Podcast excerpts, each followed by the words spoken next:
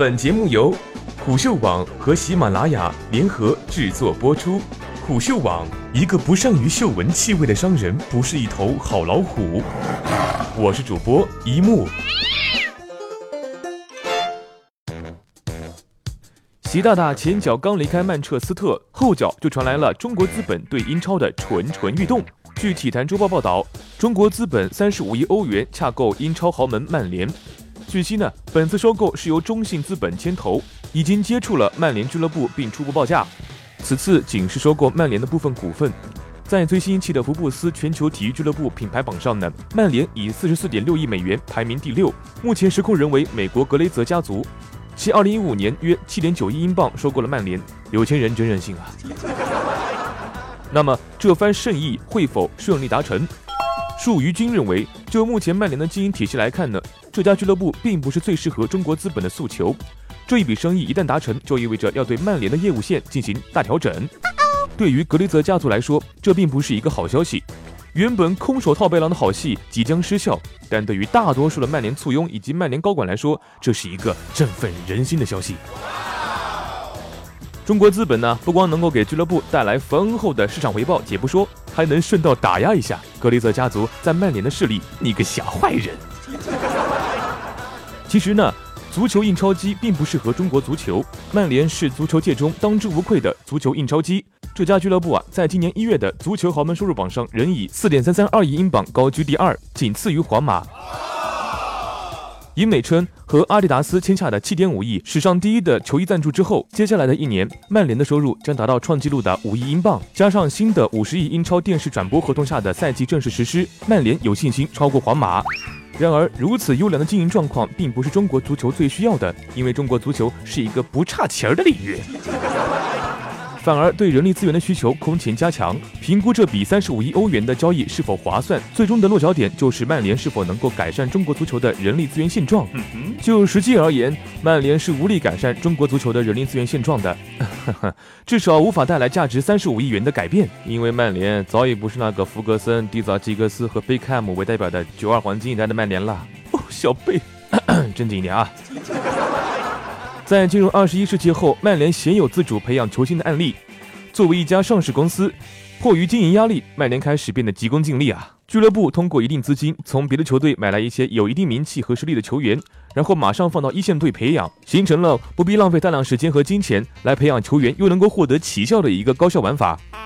但是，这种半成品式培养模式呢，也在近几年消失。C 罗、鲁尼这一代在2006年和2007年成为超级球星的案例呢，已经成为绝唱。简单点来说，就是曼联目前已经不具备培养球星的能力。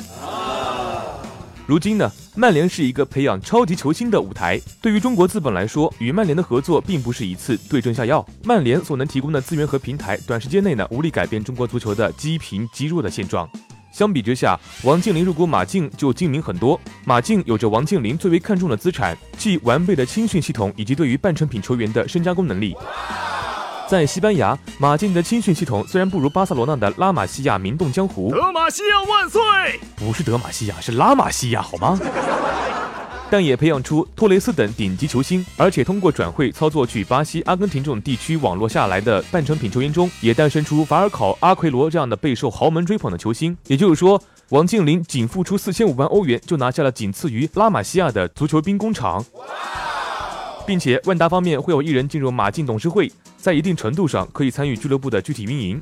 王健林先生，你还缺儿子吗？今年夏天，德普科技全资收购法乙索肖俱乐部，乐视体育刚刚呢与阿贾克斯俱乐部达成战略合作。开打，开打！是阿贾克斯，不是贾克斯啊！这些都在意图通过欧洲精良专业化的青训系统来改善中国足球的人力资源市场。那么问题来了，中国资本无力改变曼联吗？既然曼联的现状是不能够提供适合中国足球的青训体系，那么通过入股去改变曼联的经营理念是否可行呢？很遗憾，答案是不行。在今年十月。福布斯杂志的全球体育俱乐部品牌榜上，曼联以四十四点六亿美元排名第六，而中国收购方为曼联的整体估价为三十五亿欧元，约合三十八点二六四亿美元。这就意味着中国资本要对曼联进行大部分股份的收购。目前曼联的股权结构实行双轨制，二零一二年八月在纽约证交所上市的股票只是 A 类股，而格雷泽家族持有的 B 类股占据百分之六十七的投票权。因此曼联上市没有影响格雷泽家族对曼联的控制。即使中国资本进入，格雷泽家族也没有理由让出控制权。也就是说，除非格雷泽家族对中国资本的报价异常满意，否则不会轻易放弃对曼联的控制。真傲娇。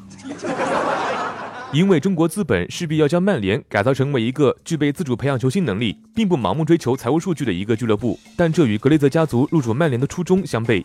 在二零一五年，格雷泽为收购曼联，不惜举债三亿英镑私有化曼联，让曼联从伦敦交易所退市。在格雷泽家族看来，投资足球俱乐部是一种空手套白狼的资本游戏，收购后又将所有债务推到曼联身上。根据曼联在纽交所上市提供的股招书数据显示，二零零九至二零一一财年。曼联的融资成本为一点一七亿、一点零八亿、五千一百二十五万英镑。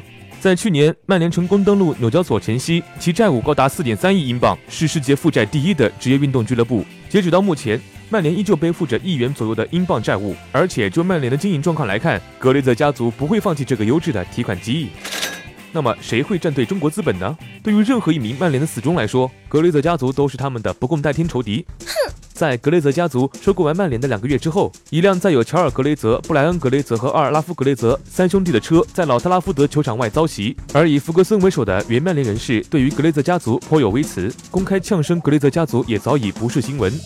中国资本的到来对于这些反格雷泽家族的势力来说是一种希望和曙光，希望通过中国资本的力量来制约格雷泽家族。通过同城死敌曼城、老冤家切尔西来看，这些来自中东和俄罗斯的新新兴资本没有想象中的那么可怕。反而对于俱乐部的建设热情更为高涨。曼城的中东资本不光在转会市场上一掷千金来提升战斗力，而且还进行社区和青训建设，即曼城的 CFA。从蓝图阶段就充分考虑了服务社区的天然使命。五点五英亩的土地规划成了社区学院和居民休闲运动的场所。再投上三百万英镑的健身器材设备，每周允许社区百姓和周边学院的学生来 CFA 使用场地二十九小时。嗯真不错。园区内百分之十的雇员是从周边社区的失业人员中聘用的。相比之下，格雷泽家族的抠门与压榨，让同在一片蓝天下呼吸的曼联人感到作呕。在此时，保守的曼联人更愿意接受新兴资本。对于中国资本的诉求，反格雷泽家族的势力也是全然接受，无非就是与中国足球有关，如安排中国国家队与曼联的友谊赛，合作培养中国青少年，以及曼联在中国的商业开发等等。因为孙继海、习大大去造访曼城，如果曼联具有相当股份的中国资本，那么这一情况将被逆转。中国市场的开发前景是任何一家欧洲俱乐部都不会放过的。看着卡梅伦首相一路跟随着英超历史上最大牌的球迷，我们的习大大，曼联董事会的玻璃心可想而知啊！如果有机会，反格雷泽家族的势力一定会竭尽全力促成这笔交易的。我是主播一木，我们下期虎嗅网再会。